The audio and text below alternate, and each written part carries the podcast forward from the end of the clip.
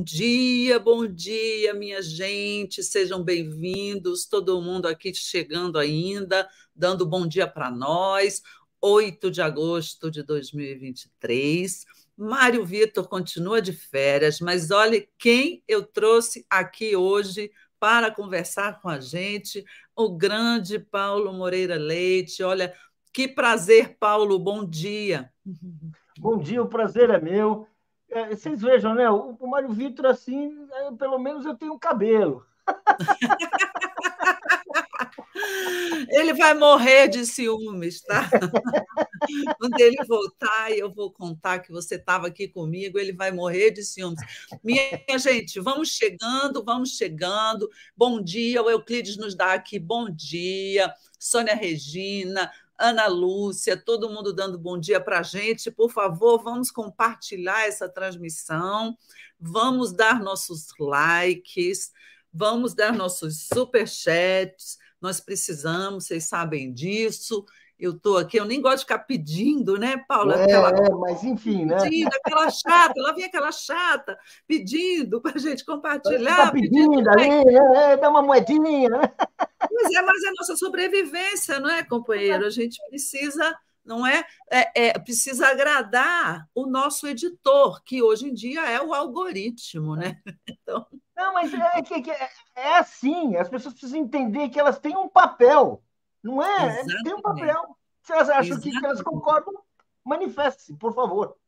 É isso aí. A gente hoje em dia faz esse, a gente faz jornalismo, a gente faz esse programa numa grande interação. Olha, mais bom dia, bom dia da Bahia, da Leida, bom dia da Benedita, da Jussara, do Beto Beto Silva, nosso amigo, Rodrigo Dias. Vambora, gente, que bom. Paulo, olha só, é, nesse momento a CPI está lá começando, os prolegômenos do, do, do depoimento do Anderson Torres, que foi ministro da Justiça do Bolsonaro e secretário de Segurança do DF, por sinal, estava lá passeando na Disney no dia do, dos ataques golpistas. Mas, assim, o que, o que a gente estava conversando aqui antes de entrar não é, no ar? É, é, é, o seguinte: essa CPMI, ninguém dava um tostão furado por ela, né? Os grandes, as grandes lideranças petistas e, e governistas, por exemplo, não se interessaram em entrar na CPI, porque achavam que isso não vai dar nada, porque é, o, o, gover o governo, não, o STF né, e a Polícia Federal estão avançadíssimos na investigação do golpe. Ontem, o Alexandre de Moraes recebeu da PGR já a, a primeira denúncia, as primeiras denúncias sobre 40 pessoas e é, é, denúncia não, pedidos de condenação apenas duríssimas, que vão até 30 anos de cadeia. Então, o que, que essa CPI ia fazer no meio do caminho? Não, não sabíamos, agora nós sabemos. A função da CPI é pedir documentos sigilosos, importantes, como os e-mails de Mauro Cid, e vazá-los. E isso é importante, você não acha? Eu acho muito importante. Uh, eu fui, eu, eu, sou daqueles que eu era muito cético na CPI do passado, nas CPIs do passado. Hoje eu acho que elas cumprem uma função. Claro que você tem CPIs que são feitas sem assunto, você tem lideranças péssimas, mas essa CPI, que no fundo é parte de um processo que, que derrotou o fascismo, derrotou uma maior ameaça à democracia que nós tivemos em muito tempo, ela tem um papel, ela tem uma liderança, ela tem um respaldo. E a população está prestando atenção na CPI, apesar dela. Embora tenha sessões que, olha, são sonolentas, embora tenha aqueles momentos que nós sabemos, CPI tem... ela está trazendo resultado, ela está tendo impacto, e é porque ela está tendo impacto que vem resultado. Ou seja, a CPI é aquele bolo. Você bate no bolo, o bolo vai crescendo, é o que está acontecendo agora. Então, assim, começa a ter. Nós vamos ter condenações. Isso que você falou, essas penas são importantes. Ou seja, a lenda que a CPI não, dá, não vai dar em nada, que é uma velha lenda da política brasileira. Para que, que servem os políticos? Para Não, a CPI certamente ela vai preparar, ela está preparando um, um, momento importante para o Brasil. Então, eu acho que vai é um processo educativo que, vamos dizer assim, que muito válido, importante. Olha, ainda não vimos tudo, vamos ver muito mais. Eu acho que está valendo a pena assistir. Não precisa assistir todo dia, não. Mas vamos ver os resultados. Às vezes é bom só ler o resultado, só saber quem está sendo condenado ao quê, o que se provou. Mas é isso, é CPI. Eu acho que você está totalmente certo, Paulo. Ainda não vimos muita, tudo, ainda vamos ver muito, muito, muito mais. É o que está acontecendo aqui. Todos os dias a gente é, é, se surpreende com mais uma revelação, não é? E, inclusive com revelações é, mostrando o quanto esse pessoal do Bolsonaro era trapalhão, né? O quanto, esse, o quanto era assim, o, o, era, era o golpe tabajara, os golpistas tabajaras. Só na última semana, nos últimos dias, a gente soube. Aí não foi da CPI, eu acho, esse pedaço, mas que os invasores lá do, dos prédios, os depredadores dos prédios no, no 8 do 1, eles usaram os próprios CPFs, por exemplo, lá no Congresso, para acessar as redes, eh, para logar nas redes internas. Aí depois o, o CID tentou muambar lá um Rolex é, pelo e-mail do, do Planalto, né? Um, um, Rolex indevidamente apropriado. Ele tentou vender, cotar preço, tudo lá pela, pela, pelos instrumentos públicos, não é? Do, da, da, comunicação é, é, é, do Palácio do Planalto. E depois a gente vê que ele, e, e, e graças a isso, o, a CPI está tendo acesso a esses e-mails. Por quê? Porque o CID e os demais ajudantes de ordens do presidente, que são as pessoas que, que mexem com o, os e-mails lá da, do gabinete presidencial, eles apagavam, eles apagaram 17 mil mensagens, e-mails. Só que esses, é, esses 17, eles tiraram da caixa e ficaram ali na caixa da lixeira, Paulo. Pra, enfim, esqueceram de apagar direito. Você, você apaga a sua lixeira, Paulo? Confessa para mim aí. Ah, não, não, mas eu também não tenho tanto segredo assim. Mas é bem, é bem, bem, boa pergunta, boa pergunta, mas eu não tenho tanto segredo assim, não tenho tantos comprometedores. Agora, deixa eu falar uma coisa que eu acho que eu acho interessante. Que eu acho que a gente está vendo, esse, esse processo aí, está ajudando a gente a entender um pouco o que, que é esse fenômeno do, desse bolsonarismo, desse fascismo aí. Que ao mesmo tempo é de um jogo bruto, é o pessoal da tortura, é o pessoal da violência, é o pessoal que, olha, escrúpulo nenhum, respeito nenhum, princípio nenhum, e ao mesmo tempo é um pessoal absolutamente tacanho absolutamente grosseiro em todos os sentidos. Então eles assim, eles não eles não, não, não sabem se acautelar, eles não têm prudência, uh, mas assim nenhuma. Vamos dizer assim, uh, uh, a gente vê deles, o próprio Bolsonaro, se a gente for olhar, em vários momentos ele simplesmente se entrega. Dizer assim, ele, ele assim, ele, ele, se você se houver uma vontade política realmente de condená-lo, não vai ser difícil apontar provas, não vai ser difícil como a gente imagina num, numa coisa. Assim. Por quê? Porque realmente o sujeito ali deixou muito rastro. Ele, ele, ele, porque, assim, primeiro, porque ele já está convencido que jamais seria derrotado, então ele tinha essa convicção, que já é um sinal de, de despreparo, né? E segundo, porque realmente ele era aquela arrogância absoluta e que é acompanhada pelos, pelos, pelos seus seguidores, que vão deixando, como você falou, não limpo a lixeira. Quer dizer, não tem cuidado, não tem alguém para avisar. Gente, limpar é assim, ó. Chama alguém do, da, da informática, chama alguém aí da. Né? Da TI, né? Da TI. Da, né? alguém da TI, TI. Alguém do TI que tem em todo lugar. Ó, explica, como é que limpa? Não, não tem, deixou aí, né? Deixaram aí, né? Exatamente, exatamente. É, eu acho que o que ajuda, o, o, o que é, é, enfim, movia essas pessoas era muito a sensação de poder, né? o, o sentimento de impunidade que o poder dá às pessoas. Olha, eu estou aqui, eu sou a JO do presidente da República, nada nem ninguém pode me pegar. E o presidente da República também movido pelo mesmo sentimento, ah. não é? Evidentemente. Então, eles conspiravam, falavam de golpe. O, o, o Cid recebia mensagens do, do coronel Lawandes dizendo que o Bolsonaro devia fazer alguma coisa. O Bolsonaro recebia em pleno Palácio da Alvorada o hacker de Araraquara e perguntava para ele: vem cá, se você tiver o código-fonte, você não consegue entrar na urna não é? eletrônica. Vê aí para mim, vê se dá para roubar uns votinhos aí, vê se dá para roubar uns votinhos assim, como se fosse. Né? Exatamente. Vamos ganhar a eleição. Vamos roubar uns votinhos para ganhar a eleição. é a, a banalização total, né? Aí o cara sai de lá, vai para o Ministério da Defesa, não é o hacker, levado pela Carla Zambelli, mas é óbvio que o, o ministro da Defesa não iria receber no, no, no seu ah, ministério lá alguém é, é, que não fosse recomendado pelo, pelo presidente da República, é evidente isso. Então, você tem um, um, caso ali muito sério de utilização de uma instituição, que é o Exército, né, que são as Forças Armadas, em favor de uma tentativa de fraude na eleição. Aí, Paulo, olha o que eu ouvi ontem, que o, o Bolsonaro já está preparando uma versão, por quê? Porque esse hacker, o Walter Delgatti, ele vai na CPI na quinta-feira provavelmente. E provavelmente também ele que está aceitando uma delação premiada com a Polícia Federal, provavelmente ele vai repetir toda essa história, que ele foi na alvorada, conversou, foi na defesa.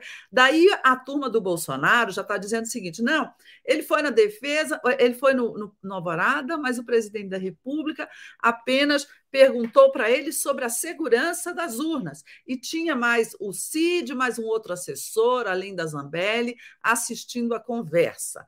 E não foi o presidente que mandou ele na defesa. O que, que me parece? Eles estão armando uma versão combinando com essas pessoas para ficar a palavra do, do hacker contra a palavra deles, não é? Mas eu acho que, de repente, o hacker gravou, tem alguma prova, não é? É, pode ter gravado, embora, vamos dizer assim, aí seria o cúmulo do amadorismo, você não descobrir um presidente receber uma pessoa para uma conversa tão comprometedora e você não ter nenhuma forma de detectar, né? Vamos, vamos, vamos, vamos, porque vamos dizer assim, né? Estamos, estamos falando com profissionais desse tipo de, de espionagem básica, né? Agora, eh, de fato, eles vão criar. O problema deles não é convencer, né? É deixar uma dúvida ou mostrar para a turma deles que eles não convencer, que eles não foram derrotados. Não é que eles, eles não vão convencer. Eles sabem que essa coisa. Mas assim, se a turma deles continuar iludida, continuar achando não, o jogo não, não, não foi agora. É, é, o é o que eles querem, eles têm que manter essa, um pouco desse ambiente de uma certa mobilização, dessa ah, ali nós vamos, nós vamos mudar o jogo, vamos virar o jogo, porque agora que isso acabar, acaba. Né? Porque não tem mais legitimidade, não tem mais voto, não tem perspectiva. Mesmo o Congresso ó, tá pulando o carro, né? Tá puxando o carro, né? Já não.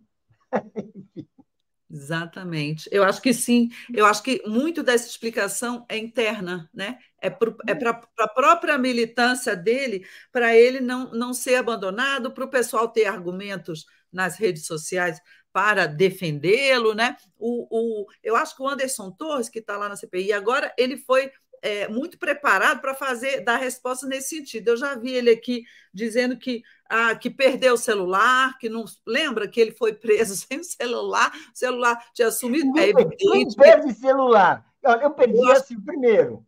E depois você acha, né? Quer dizer, assim, Exato. É.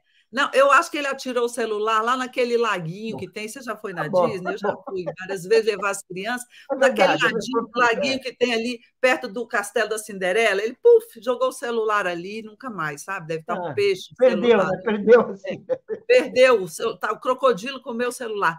Então, é, é, ele está repetindo toda essa versão agora. Agora, lembremos que ele está preso, ele está com com tornozeleira. Então, esse aí é um sujeito muito mais sob pressão. É. Olha, gente, aqui, olha, o Music Relax, olha que nome legal. É. Mandou, mandou aqui falar, Paulo, e-mail governamental pode até ser excluído e depois excluído da lixeira. Nada importa. Existem camadas de backup impossíveis de serem excluídas. Ah, bem lembrado isso. Tem algo nisso aí. Eles têm essas táticas. É, ele está levantando a possibilidade de ser talvez uma. Olha, olha vamos dizer assim, uma... nós, não, nós não somos né, ah, ah, de TI. Certamente a TI está sempre inventando novas tecnologias para para criar esse mundo infinito. Então, certamente é possível até, mas enfim, vão tentar, vão sumir, os nossos, os nossos investigadores talvez não encontram, talvez não saibam disso. É sempre uma questão. Pois é. Olha, a Marilene aqui dos Santos diz Paulo Moreira Leite, bom te ver aqui, viu? Olha que beleza, bom para você se animar a voltar, Oba. não é?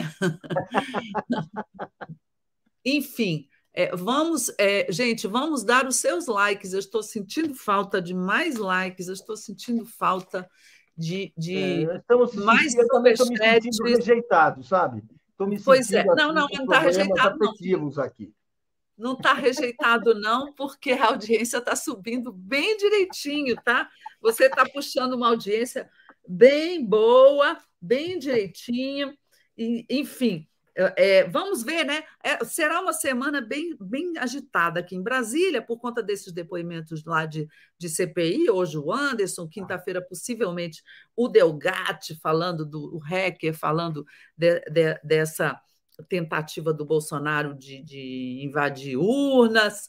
Vai ser muito animado aqui no Congresso também, porque vão tentar votar projetos das fake news, continuam discutindo lá, entre eles, o Centrão, a reforma ministerial. Mas o que, que eu noto, Paulo?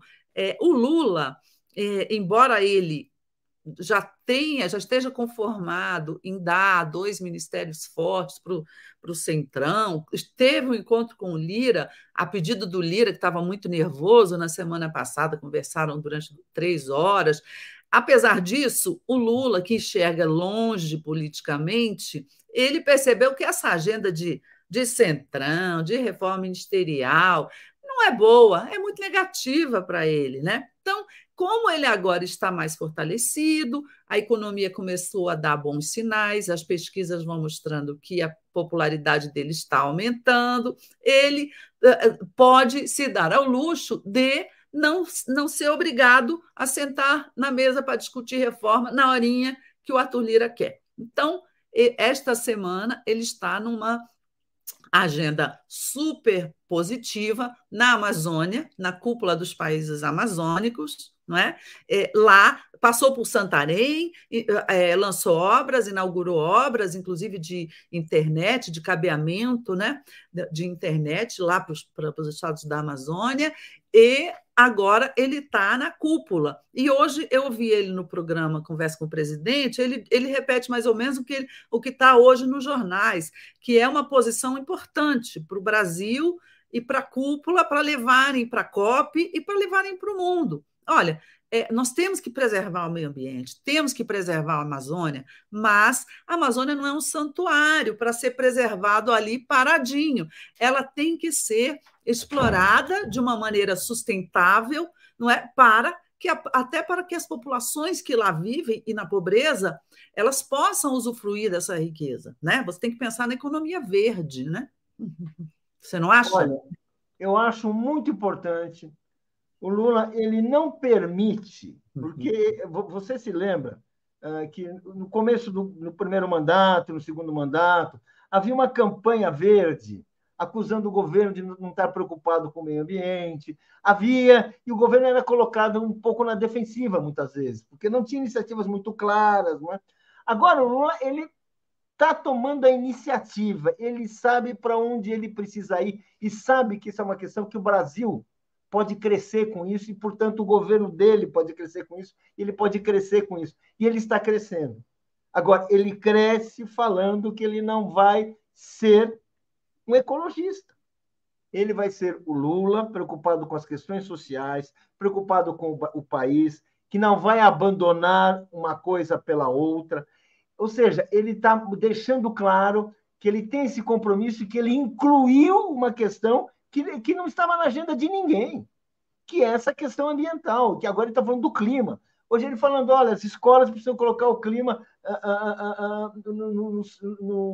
nos seus currículos. Já está no currículo de muitas escolas, mas o fato dele colocar vai fazer, vai estimular para que seja colocado aonde não está e será provavelmente naquelas escolas onde o clima, o clima é mais importante. Ou seja, ele está ele tá, ele tá encaminhando, ele está assumindo o seu papel, sempre lembrando que ele é o país do Brasil, um país desigual, um país que precisa de desenvolvimento, que precisa de criar emprego, que tem uma economia para resolver. Ele não está, assim, ou seja, ele não está, ele não está vendo. E ele vai, né? Isso é importante. Né? Sexta-feira ele lança um PAC. E aí um plano de aceleração do crescimento, que é uma estratégia que já se mostrou acertada no passado e que realmente é aquilo que é, vamos colocar o desenvolvimento, uma rédea no desenvolvimento e vamos avançar. Essa é a ideia do PAC.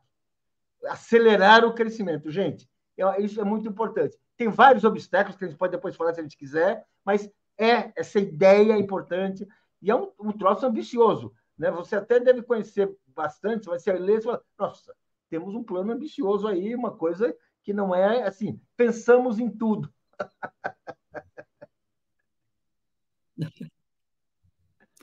É, exatamente. A semana vai acabar na sexta-feira, não é? A agenda positiva da semana chega até sexta, com muito bem lembrado aí por você, com o lançamento do parque, que vai ser no Rio de Janeiro. Então, assim, a, gente percebe que a agenda do Lula não está focada nas negociatas políticas, nessa questão desgastante. A agenda do Lula está focada no desenvolvimento, na economia, nas pessoas. Né? A pegada dele da Amazônia é acoplar a questão da, da, sobrevivência da população, a necessidade de preservação do, do meio ambiente, de exploração racional e, e, de economia verde, não é? A, a, a, inclusive incorporando ali pesquisas científicas tudo que a, que a, Amazônia é um manancial, não é, para esse tipo de atividade, cobrando dinheiro dos países ricos que vivem reclamando da, da, a, cobrando a, a preservação da Amazônia, mas não cumprem os compromissos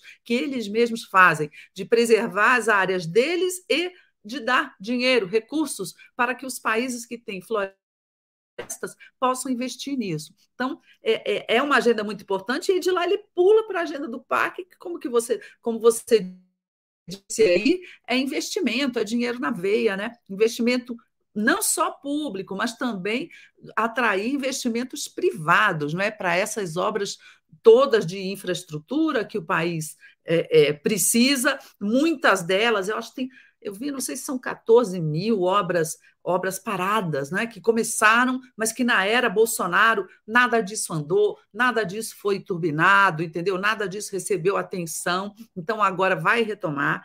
A, a, o setor da construção civil vai voltar a, a ser estimulado a obter crédito para para né, investir, vai gerar empregos. Então, a agenda do PAC, inclusive, eu tive notícia de que ele vai convidar a Dilma para a solenidade. Vai convidar, não, já convidou a Dilma, que ela estaria vindo de Xangai, inclusive, para a solenidade, lembrando que ela é a, era a mãe do PAC, antes de, PAC, de ser é, a candidata, não é? Agora, agora a brincadeira é que ela vê, que, é que o novo PAC é o netinho, né? Que ela veio citar o netinho dela. Gente, eu queria Pois é, agradecer aqui ao Rinaldo Tenório pela contribuição. Obrigada, Rinaldo. E olha, ele, e ele manda aqui uma mensagem dizendo: olha, já está na hora de mudar a legislação e enquadrar os militares. Ele pega um assunto bem importante: enquadrar os militares com os mesmos benefícios, entre aspas, na verdade, as punições, não é? Dos civis. Basta de privilégio. Eu concordo total. Você também? Claro, olha, é muito bem lembrado, Rinalda, muito bem lembrado. É uma questão essencial, até porque os privilégios estão no centro desse, desse comportamento de tutela que os militares pretendem ter sobre o nosso orçamento, não se mexe nos, nos, nos investimentos militares, nos, na, nas suas prerrogativas de todo tipo, e, claro, no nosso sistema político. Vamos assim, você cria uma classe acima das outras, com outras. É normal que as pessoas comecem a se achar que, bem, aqui ninguém chega perto, né? aqui ninguém pode encostar. Né? Ou seja, e é importante que realmente o, o país coloque, por uma questão de igualdade, de um princípio geral da República, da, de que a supremacia do poder civil são todos submetidos à mesma lei, aos mesmos direitos, as, as regras, e, portanto, acabar com os privilégios. Todos respondem à mesma lei, todos respondem às mesmas coisas, todos têm vencimentos compatíveis. Muito importante isso, muito bem lembrar. Se isso não for enfrentado, nós vamos ter sempre uma casta que sempre vai tentar, né, Helena? A gente sabe disso, você que acompanha isso muito de perto durante muito tempo, uh, nós sempre vamos ter uma situação de instabilidade política. Com certeza. Olha aqui, ó, a Josefa aqui, Betânia, dizendo: amo você, Paulo. Uma declaração de amor para você aqui. É, dê um kkkk aí, olha aí. ah, tá bom. Mas é, é, legal, Josefa, é legal. Tem que ter bem humor quando faz, faz uma declaração dessa. Tá do, do kkkk, né? Tá certo. Olha, é, eu acho tem que. valor se tem kkk. Sem kkk parece o quê? é. O, o, é, a observação sobre os militares é muito importante, porque nesse caso específico do 8 do 1, eles estão sendo julgados no mesmo, eles estão sendo investigados no mesmo inquérito, não é? Que está sob a direção lá do Alexandre de Moraes. Então, é a mesma investigação e eles vão ser julgados no Supremo, por exemplo. O Major Cid certamente vai ser julgado pelo Supremo. A, a, a, nessa questão do Delgatti, se ele revelar alguma coisa que ele fez lá no Ministério da Defesa, junto com aqueles militares, que foram aqueles que produziram os relatórios, que questionavam as urnas logo antes da eleição do ano passado, todo mundo se lembra disso, né? Então, é, eles vão, é, é, vão ser processados ali. Agora, por enquanto, eu não sei se temos generais no, na, ali na, na mira.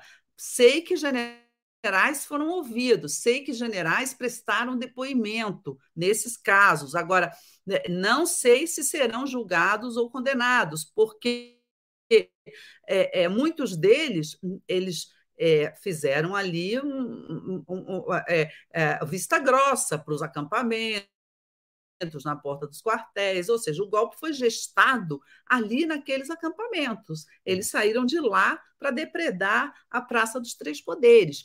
E a Polícia Federal já revelou, o, o delegado Andrei Passos, diretor-geral da Polícia Federal, ele revelou que eles tentaram por diversas vezes desmontar não é, os acampamentos e o Exército não deixou. Então, no mínimo, quem protegeu os golpistas tem algo a é, é, apagar, você não acha? A justiça. Sim. Quem protegeu o golpista tem que estar também nesse processo. Uhum.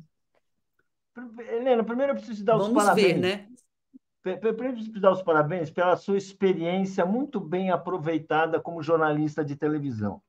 A gente começou a falar, de repente, de golpe, né? e ela puxa para o assunto do dia, que a gente precisa falar que é dos militares. Obrigada. Aquela pessoa que sabe achar o gancho. Gente, isso é importante. Não foi assim, vamos mudar de assunto. Não, ela mostra como as coisas andam juntas. Isso é importante, viu? Queria elogiar porque eu fiquei assim, ah, olha como ela entrou no assunto. Muito bem, parabéns. Realmente, isso é que se chama uma profissional experiente, competente, que sabe chegar. Desculpa. É porque você desculpa. me inspira. A, a sua presença me inspira. Não, mas eu ia falar. Agora, isso que você está falando é importante, Helena. Por quê? Porque a grande pergunta, primeiro, nós sabemos que não teria havido o 8 de janeiro sem estímulo, sem autorização e certamente sem comando da hierarquia militar. Não foi uma revolta de sargentos, certo? Embora a baderna possa até sugerir isso, mas não foi uma revolta de sargentos. Foi uma coisa com apoio da hierarquia. A gente até via né, aquele general meio, meio deslocado, né? mas certamente ali, na melhor das hipóteses, ah, reduzido a sua impotência, né? ali olhando o que acontecia sem saber o que fazer, porque de fato o que acontecia eram forças acima dele, porque a hierarquia não estava com ele, nem ele estava falando pela hierarquia.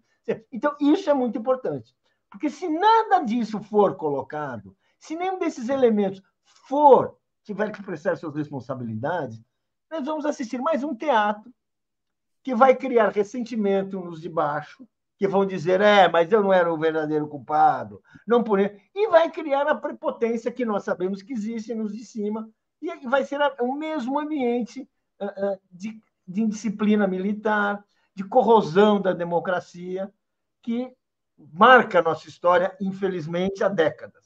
Então, eu acho importante isso. O que eu vejo, o que eu vejo, vou te falar uma coisa assim, bem francamente.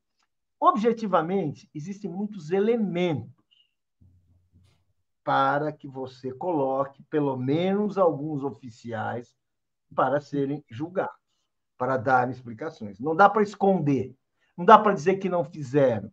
Porque, vamos dizer assim, estava ali, era no gabinete, era no Palácio Presidencial, ou seja, né? a, sua, a responsabilidade ou a irresponsabilidade, depende do ponto de vista, em defender a democracia, está é, tá muito clara. Então, eu acho que eu, eu concordo com você, esperamos isso, sabemos da dificuldade, sabemos da dificuldade, mas também esperamos isso porque é necessário. Né? Se fosse fácil, não precisava ter presidente, não precisava ter Estado, não precisava ter nada. Sabemos da dificuldade, então, é porque é importante. Não há dúvida, Helena, senão, vamos dizer assim, senão no próximo né? daqui, a, daqui, a um, daqui a dois anos, a mesma coisa, a sucessão do Lula, como é que fica? Será que vai aparecer uma palhaçada de novo? Por exemplo, só para dar um exemplo. Né? Seja a sucessão agora, a sucessão da, da sucessão. E aí? Como é que vai ser? Vamos ter uma palhaçada Você de novo? Questão... Não. Ninguém é, é punido mesmo? Por que, toca... que não continua a farra? Né? A farra vai continuar? Acho que não, né? Esperamos claro. que. Claro. Você toca na questão fundamental, que é o futuro. Se você não acertar as contas com os militares nesse momento, ou seja, acertar as contas no sentido assim, quem errou, quem cometeu crime participou de ato golpista, quem acobertou ato golpista, não é? Todos esses têm que ser, de alguma maneira, têm que ser punidos. Eu acho que se você não fizer isso, e lá atrás, na transição, não é, para a democrática de 85, não foi feito isso, houve, na verdade, uma conciliação entre civis, militares, entre quem participou do governo militar e, e, e, quem era oposição, essa conciliação que realmente permitiu a, a, a entrada na, na, na, democracia, mas é, é, é ficou um dever de casa por fazer, que é né, dar a, as devidas penas a quem a, é, errou, né, no caso dos militares. No fim, se você não não fizer isso, você faz o quê? Ah, não, conciliação, vamos, vamos varrer para debaixo do tapete nesse momento. Daí a 20 anos, daí a 30 anos, não é? ou até menos, aparece de novo. Por quê? Porque você deixa o germe golpista lá dentro, não é? Do, da, da, das Forças Armadas. Você deixa aquela semente golpista ali dentro. Se no momento ela não está vicejando, não está se manifestando, é por, por causa da circunstância, mas amanhã, é, da, na, no próximo presidente, né, que não vai ser provavelmente o Lula, ou, ou como você diz, talvez na própria sucessão do Lula, pode aparecer de novo mais gente com essa ideia maluca de, de, de, de golpe, não é? de, de de eliminar a esquerda, esses absurdos todos. Por isso que eu acho que tem que ter um acerto de contas agora, claro, dentro do Estado democrático de, de direito, com plena justiça, pleno direito de defesa, não é para sair condenando, prendendo a torto e a direito. Não, é para julgar e dar e, e com justiça, dentro de todas as regras democráticas. Eu queria aqui agradecer muito a Miriam Goldfeder, nossa amiga, pelo super sticker, pela contribuição. Aí nós temos aqui a Eliana Rodrigues dizendo que está assistindo a gente na telona dela na televisão e veio dar o like. Ó, oh, gente, deem seus likes, estamos precisando de mais likes hoje. E aí, Paulo, é, nós estamos falando aqui de.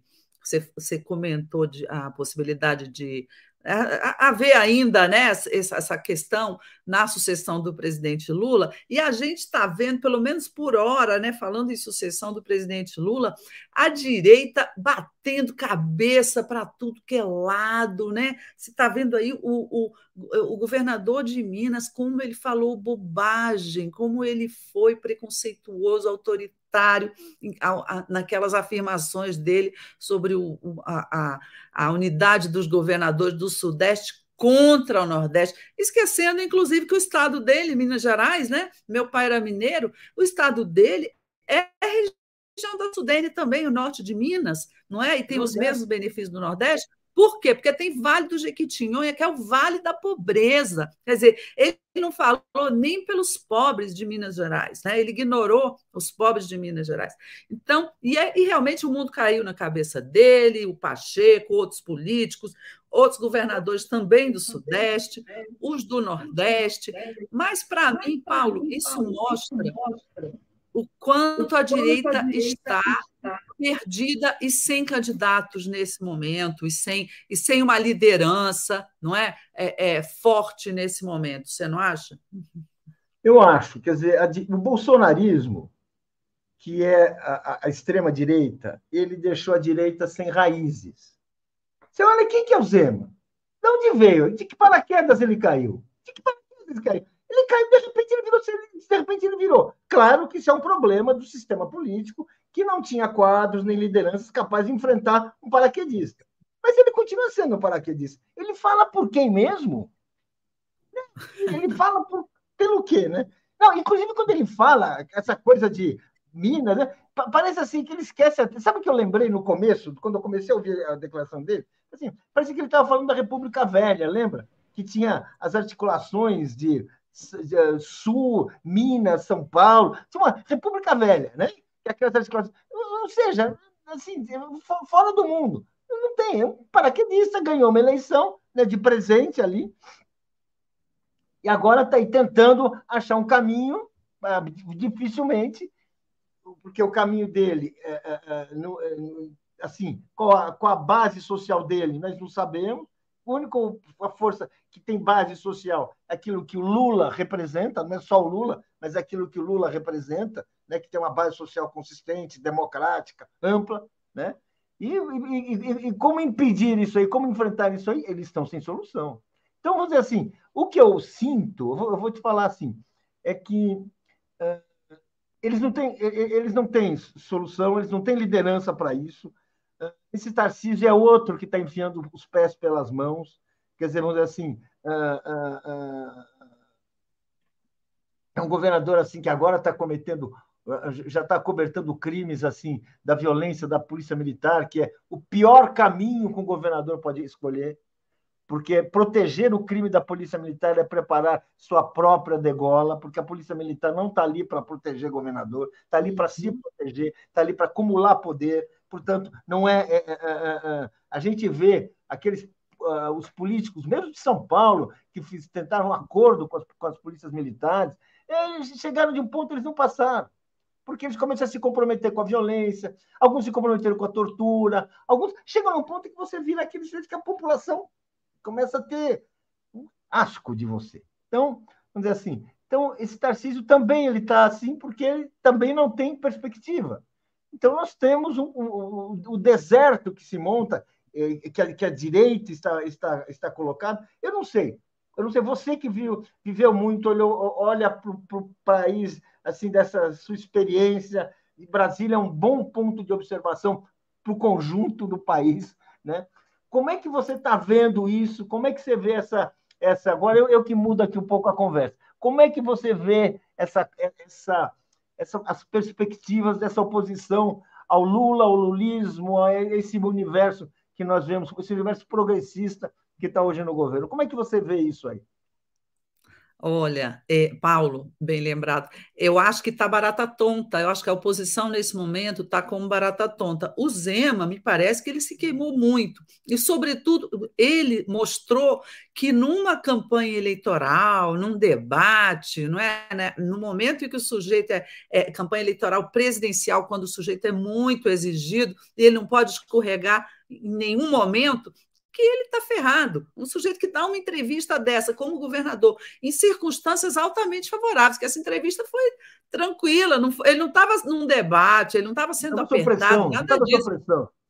Não, ele mesmo botar, botou a casca de banana para ele pisar. Então, eu acho que ele não tem condição de encarar o Tarcísio, que era o queridinho da mídia, do establishment, do centro, não é? E é, é, para ser o candidato ali da centro-direita, eu também acho que ele se queimou, exatamente pelo, pelo que você falou aí, a questão da PM. Ele saiu, o Tarcísio me dá a impressão de ser um político ele é, é, ele é até inteligente, mas que, que saiu de uma situação de um piloto de teco-teco, sabe, daquele aviãozinho, para pilotar um supersônico, porque o governo de São Paulo é um supersônico.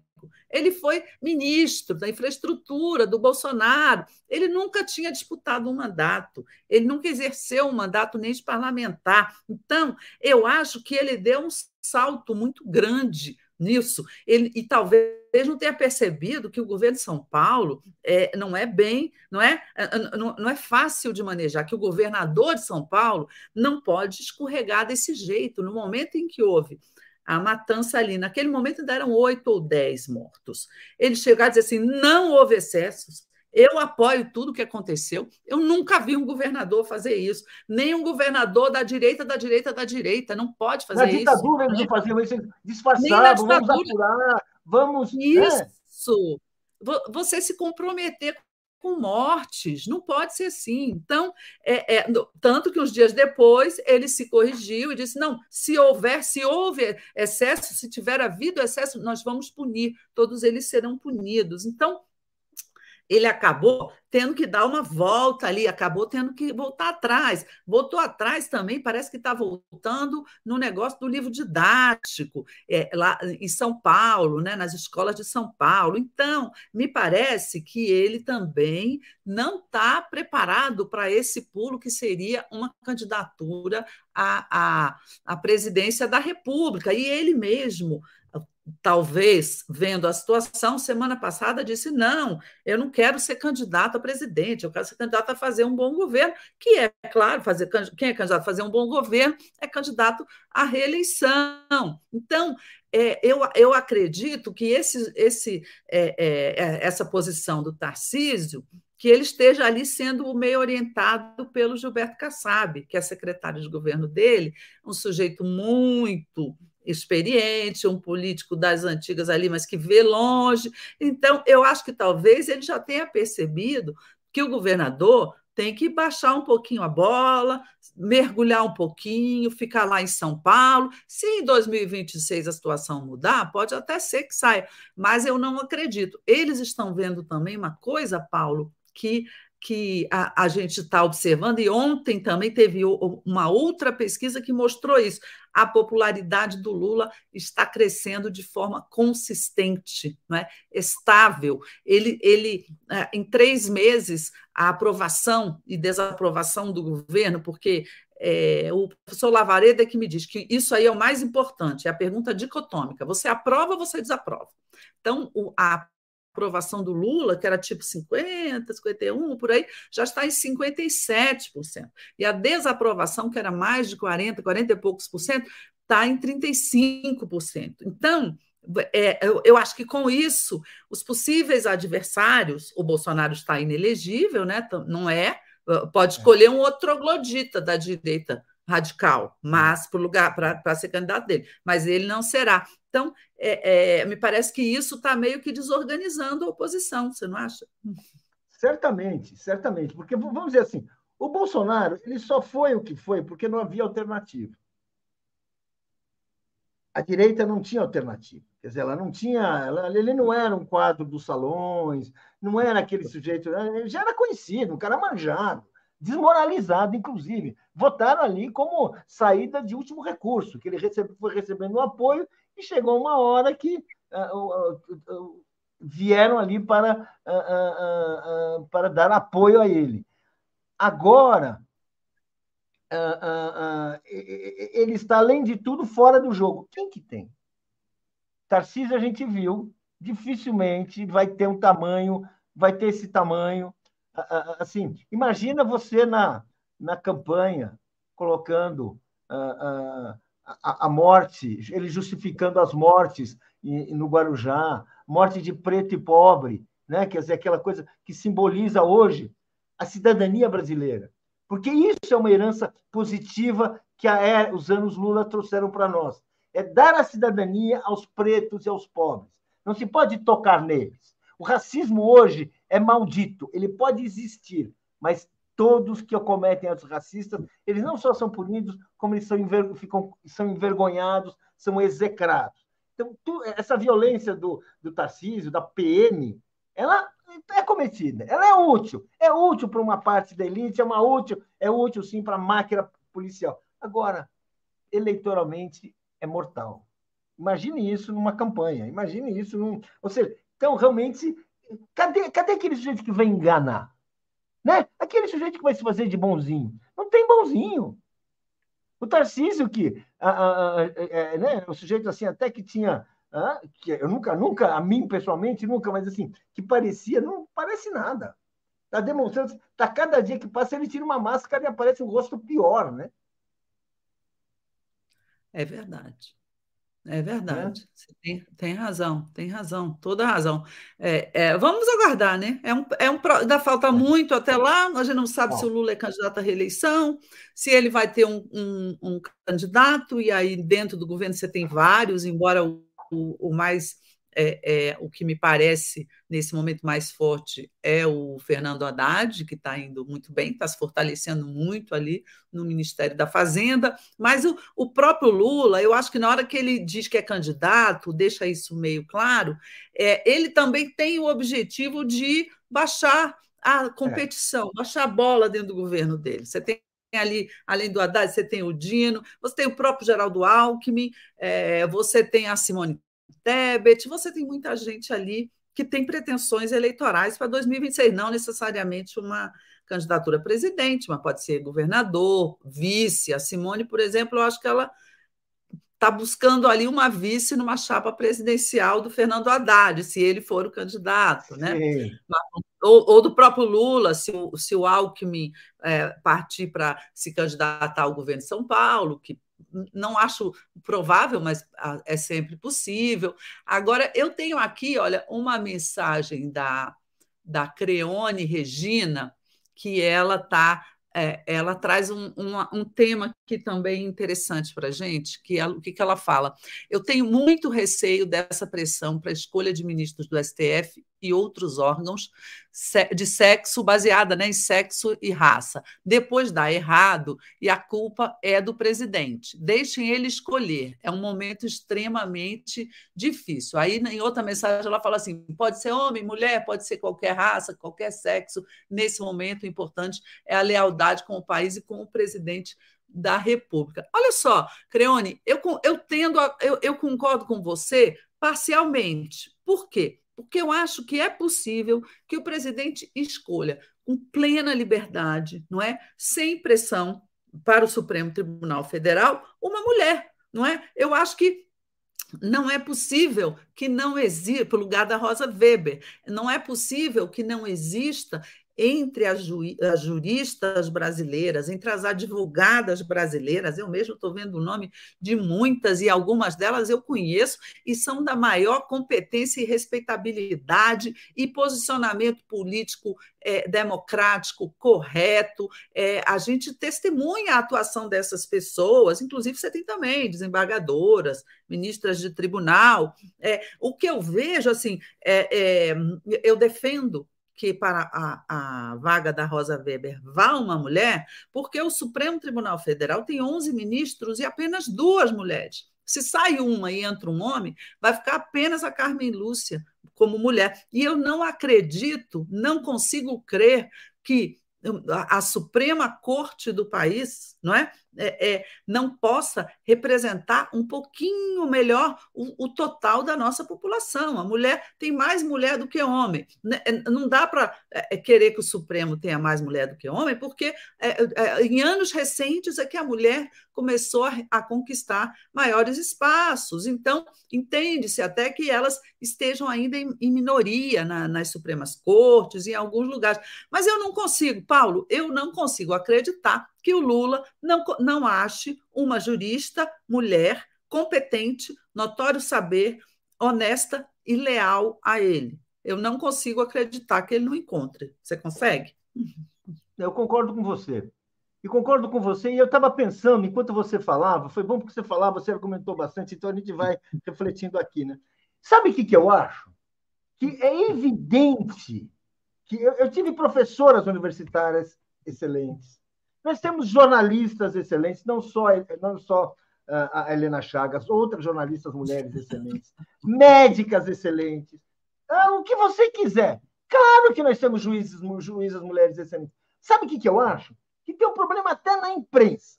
A imprensa não entrevista, não dá espaço, não conversa com mulheres na, na, na verdadeira medida. Então, tenho, vamos dizer assim, a gente fica conhecendo, ou quando é, é candidata, está é, sendo candidato a alguma coisa, está sendo apresentada, tem que cobrir mais. Porque esse, esse fenômeno, vamos dizer assim, que existe na sociedade do mundo inteiro, o fenômeno do machismo, ele se manifesta em todo lugar, inclusive na imprensa. A imprensa, quando você vai falar disso, você fala de quem? De, de um homem. Quando você vai falar de advogado, é advogado. Você não vai falar de advogado. Ou seja, você tem uma coisa. Ou seja, é um cuidado que a gente deveria ter para, para naturalizar a presença feminina. Então, quando você fala. Porque assim, é evidente que tem grandes juristas mulheres. É evidente. Vezes, quando a gente quer se dar o trabalho de ir lá pesquisar e ler, vai encontrar agora. A gente, até a gente, né, que ajudaria a fazer um pouco mais a nossa parte, mostrando isso. E claro, com certeza, Helena, com certeza, sabe assim, em todos os lugares, é, assim, vamos dizer assim felizmente, eu fui criado por uma mãe que era uma feminista antes da palavra. Era uma lutadora pelos direitos das mulheres em casa, fora de casa, era professora. Então, eu, eu vivia isso em casa, ainda bem. Então, ela me educou com essa ideia. Então, claramente é, é, é, é uma, uma, uma coisa importante que a gente tem que habituar a sociedade. Sabe, é absurdo alguém achar assim. Quer dizer, alguém ainda hoje acha que papai sabe mais que mamãe? Alguém acha isso? Que o irmãozinho é sempre melhor que a irmãzinha? Eu acho que não, né? Então, gente, até o futebol das mulheres, a gente pode dizer que é uma diferença, mas aí nós sabemos que é uma diferença bem limitada, porque, embora mesmo derrotadas, jogaram um futebol muito bonito até enquanto permaneceram na Copa. Então, vamos dizer assim, eh, não dá para ficar falando assim. Até no futebol, gente, elas estão se, se, se equivalendo. Então, vamos, vamos, vamos ver que, para a juíza do Supremo, que é o quê? É estudar, ter discernimento, ter cultura, ter coragem, porque ser bom juiz é também ter coragem de, de, de assumir as suas convicções. Olha, mulheres são muito importantes. Exatamente. Olha, eu tenho aqui muita mensagem sobre a questão dos militares, Paulo. Esse, esse é um assunto que continua preocupando demais né, as pessoas.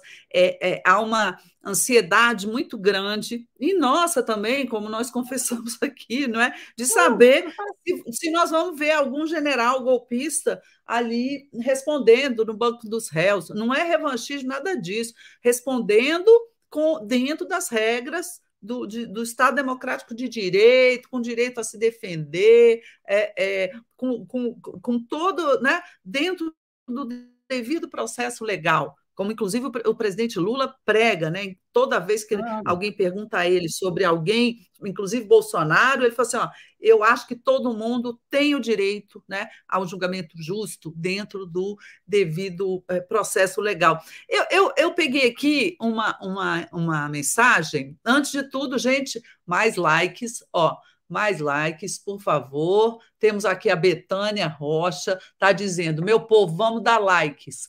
É importante demais para a gente. Isso aí, Betânia, obrigada. Temos mais de mil pessoas assistindo o programa e apenas mais de 100 likes. Então, é isso aí, gente. O é like, isso, gente, 10%? Vamos, no mínimo, dobrar esse. esse ó, ó, ó. É não é? Vamos, o like é super importante para nós, a audiência, compartilhar a transmissão, tudo isso. A gente está aqui para, né? Vive disso, né, Paulo?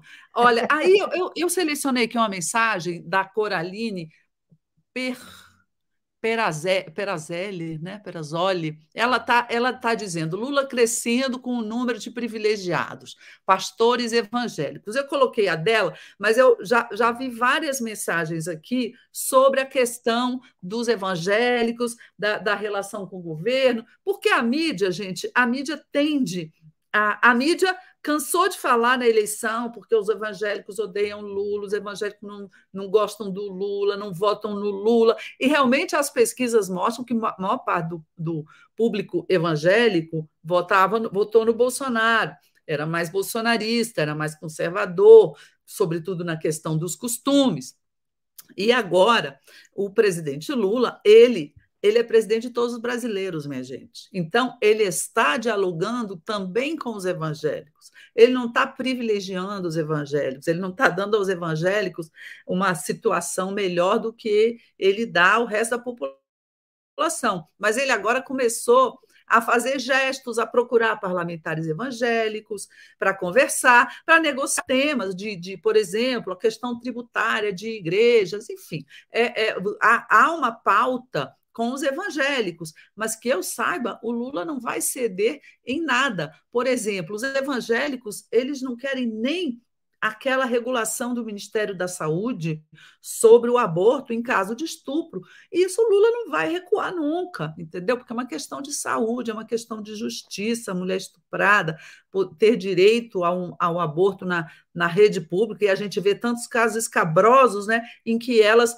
não conseguem, meninas, né, meninas, não conseguem interromper a gravidez, fruto de estupro por causa da, das barreiras burocráticas, e isso ocorreu no governo Bolsonaro, vários casos dramáticos, dramáticos, em que uma criança foi obrigada a levar a gravidez até o fim, né, é, por causa da, da, da, de obstáculos. A gente tem, inclusive, é. história envolvendo a ex-ministra Damares Alves, não é?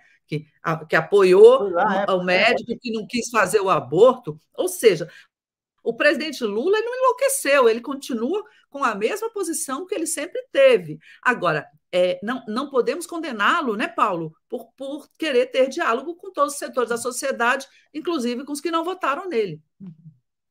É, é, vamos dizer assim, é o básico.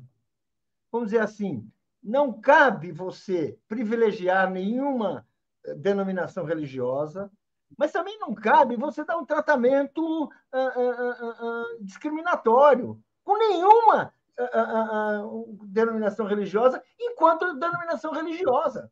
Mas assim, tem pessoas sem religião, tem pessoas com a religião A, com a religião B, com a religião C, com a religião D, todas têm que ser tratadas da mesma forma. A religião, para a democracia, ela não pode ser um diferencial de avanço, de progresso, de privilégio, de perseguição. Ela tem que ser neutra. A democracia tem que ser neutra em relação à religião. E o Lula, bem, se você conhecer alguém que o Lula não conversa, você, você me apresenta, porque eu vou, vamos ver, porque ele conversa com todo mundo, ele é um sujeito acolhedor, ele é um sujeito que quer ouvir, ele quer integrar a sociedade brasileira, e é evidente que ele está, tem que conversar com os evangélicos. Assim, ele tem que conversar com todos os outros umbandistas, católicos não precisa, porque ele conversa desde sempre, seja, mas tudo isso ele tem que conversar, tem que manter isso aí. Porque, vamos dizer assim, é o Brasil. E o Lula é, por vocação, aquele construtor e reconstrutor do Brasil. Ele não é, não é outro presidente. Exatamente. É, é, é, construtor do Brasil. Acho que eu vejo muito essa imagem também. Então, é, ele querer dialogar com, com o público evangélico, é, eu acho é, perfeitamente normal. Eu acho até, gente, obrigatório. Como eu dizia, ele é presidente de todo o Brasil, né? de todos os brasileiros, inclusive dos que não votaram nele. O, é, senão ele vira um Bolsonaro. O Bolsonaro governava para quem? Governava para eles, governava para a bolha dele. Para nós, nunca. Né? Então, inclusive, nessa linha, Paulo, é, a gente, se a gente observar as pesquisas, o Lula vem conquistando também espaço junto a setores da classe média que a gente sabe também que não votaram nele. Né? que, que, que a, setores do centro, da classe média, que na eleição ficaram com o Bolsonaro, né? que tinham preconceito antipetista. Mas agora a gente vê o Lula subindo nesse público. Eu imagino, é, não tem muito detalhe sobre isso nas pesquisas, mas eu imagino que essas pessoas estejam já sentindo benefícios é, é, de medidas. Né? A economia, por exemplo, a inflação caiu, você vai no, na, inflação dos alimentos, você vai no supermercado, você é, é, tem os preços muito mais baixos. O governo Lula mesmo lançou programas que contemplam a, a, uma, uma parte da classe média, por exemplo, agora Minha Casa Minha Vida vai ter financiamento para quem ganha em torno de 8 mil reais por mês, pega classe média. Esse programa desenrola tem 70 milhões de brasileiros endividados, né? E as pessoas estão limpando o seu nome. Eu acho que tem muito a ver, você não acha? Bom, estamos chegando ao fim, mas quero ouvir o Paulo Moreira Leite mais um pouquinho, a última vez, para a gente encerrar. Olha, é, é isso que você falou, que é perfeito. Nunca é tarde demais para aprender, né, Helena? Nunca é tarde demais. Eu acho que tem setores da classe média que cresceram com aquele preconceito, preconceito de classe contra o trabalhador, preconceito, assim, sabe, do jeito do Lula falar, né? Assim, e de achar, mas como é possível, né? E as pessoas estão vivendo, depois de toda a experiência que elas fizeram, que está chegando, que assim, que o resultado final é superior, né? Para o povo, para o mais pobre e para a própria classe média, como você está lembrando que é, é, é, é difícil ideologicamente para quem foi criado num mundo de hierarquia social, de que os, os, ricos sabem mais, os brancos são superiores e tudo isso. Você, de repente, acreditar né, nessa, nesse mundo mais, mais igualitário. Né? Mas está se vendo que é um pouco melhor. As experiências de defesa da desigualdade, nós vimos que elas podem ser trágicas ou são desastrosas, mas não conseguiram produzir um, um país com tanta possibilidade, né? Nós ainda somos um país com muita possibilidade, como nós estamos hoje. Eu acho que é isso que a classe média está percebendo. Porque, além de tudo, ela tem que criar filhos, além de tudo, ela tem que ter uma história, ela não tem aquela fortuna para não precisar de um país, ela precisa do país, ela precisa da vida social. Então, eu acho que está aprendendo, nunca é tarde demais. Ainda bem. Que bom. É isso, minha gente. É isso, Paulo Moreira Leite. Valeu a sua presença aqui. Agradeço. Foi muito bom para nós. Obrigada a gente pela audiência. Obrigada pelos likes. Eles aumentaram bastante agora no final. Até quinta-feira para todo mundo. Tchau, Paulo. Obrigada. Tchau. Tchau.